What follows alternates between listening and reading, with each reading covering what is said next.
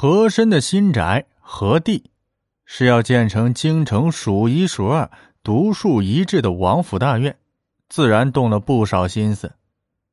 很多房屋以楠木制作，仿照皇宫里的寿宁宫，样式由呼神图在宫中偷仿。花园借鉴江南园林的布局，楼台、河流、假山、亭子。无不是精巧别致，湖中还模仿圆明园的蓬岛、琼台。花园落成之后，匾额还是必须找个有名气的人题写的。找谁呢？和珅想到的是纪云。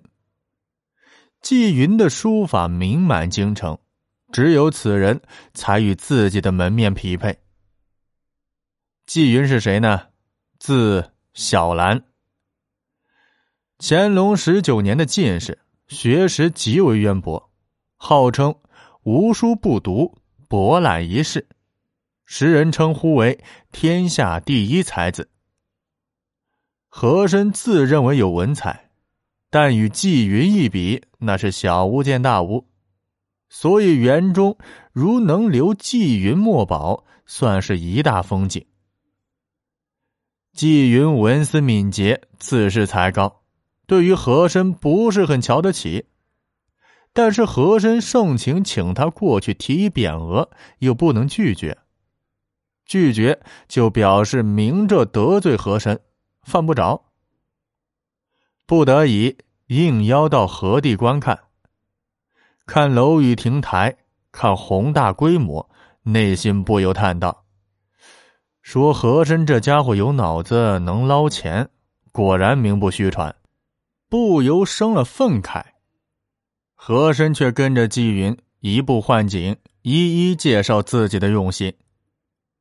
恰走到一丛竹林旁边，纪云停了下来，抚着竹竿说道：“这竹子清脆可人，赏心悦目，与亭子相得益彰。”《诗经》中《小雅》有一篇，是歌咏周王公的，有一句“如珠苞矣，如松茂矣”，是说王宫里的竹子碧绿苍翠，青松茂密。贵府的花园不逊于王宫，不如这亭子，就叫珠苞如何？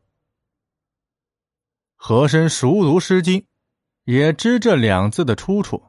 觉得意境不错，也符合情景，说道：“纪大人果然文思敏捷，这两字极为妥帖，就依纪大人的办。”当下引到书房，笔墨早已备好，纪云写下“竹包”二字，苍劲浑厚。和珅道：“纪大人的书法果然名不虚传呢。”当即叫人做成镶金匾额。挂在凉亭上。搬进新宅乃是人生一大喜事，和珅选了一个吉日，请了乾隆来府中游玩，随行一批大臣陪在乾隆左右，这是何等荣耀的事啊！和珅为此筹备多日，各种安排，事无巨细。皇上游玩的路线、休憩的所在、宴会饮食。人员均自己做了现场演习，一丝一毫的不妥都得到改善。这一日，在家候着，听到皇上驾到，在大门口跪下迎候，让皇上轿子过一宫门，直进迎安殿，奉茶侍候。乾隆说道：“海清，你的新宅建得如此精致，似曾相识。”花了不少心思吧？和珅诚惶诚恐啊！这是皇上赐予的宝地，必须精心而为，否则辜负了皇上一片好意。当下引着皇上以及一帮大臣进入了嘉乐堂，过后赵楼，穿行剑道进入花园。在剑道中，乾隆正要往右走。和珅忙指着左手道：“皇上，那边还未完工，怕是有危险。请皇上往榆关进。乾隆便从左的榆关门进去，和珅暗暗捏了一把冷汗。原来呀，从剑道如花园的右侧进口乃是西洋门，是模仿圆明园西洋门而建的，俨然皇家气象。若追究起来，也是一件忤逆的罪。到了后花园，游了湖心亭、福池、安善堂、绿天小饮等等。每一次无不精心布局，尽善尽美。到了刘碑亭，乾隆感觉累了，和珅亲自备了松软的躺椅，让乾隆躺着休息。迎面正看亭上“竹包”二字的匾额，乾隆饶有兴致的问道：“这匾额书法苍劲有力，乃是谁人题写的？”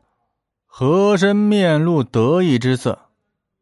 皇上，这匾额出自纪云之手，名字也是他起的。《诗经》中有“如竹包矣，如松茂矣”之语，其中大有滋味，正合此园用味。乾隆何等聪明，盯着匾额看了一会儿，突然间顿悟了似的，哈哈大笑起来。指着匾额说道：“纪晓岚这个人呐，倒是真有雅兴。竹包二字意境是不错，用在这里呀，却意蕴深厚。你再仔细看看，这种暗含什么韵味？”后面的群臣有的看出问题，却又不好意思发笑，只能掩嘴。和珅不知乾隆指的是什么。纳闷呆立，只好回道：“奴才实在看不出来。皇上明察秋毫，还请赐教。”乾隆大笑道：“纪晓岚是在变着法子骂你呢。你把这两个字拆开，分明是‘个个草包’，哈哈，当真有趣啊！”和珅这才明白，纪晓岚骂了他。还让他看不出来，别人看出来了也不好说出来。要不是皇上点破，这个笑话还一直窝在家里呢。不过这个哑巴亏还得自己咽了，不能当面怪罪纪晓岚呀。可和珅马上转而恭维道：“这是皇上的议会，恰巧为今日游园助兴。”奴才能为皇上添一点乐子，真是奴才的荣幸啊！把尴尬的事情一笔抹过，众人心中也十分叹服和珅的能忍与机灵。乾隆得到和珅的赞叹，心中愉快，说道：“季军有才气，有雅趣；和珅有雅量，不计较。这二位都是朕的爱卿啊！”平日里开开文字玩笑也是雅事，但是要同心协力为朝廷出力呀。群臣皆称是。此事虽为一个插曲，却传得很远，让和珅颇没面子。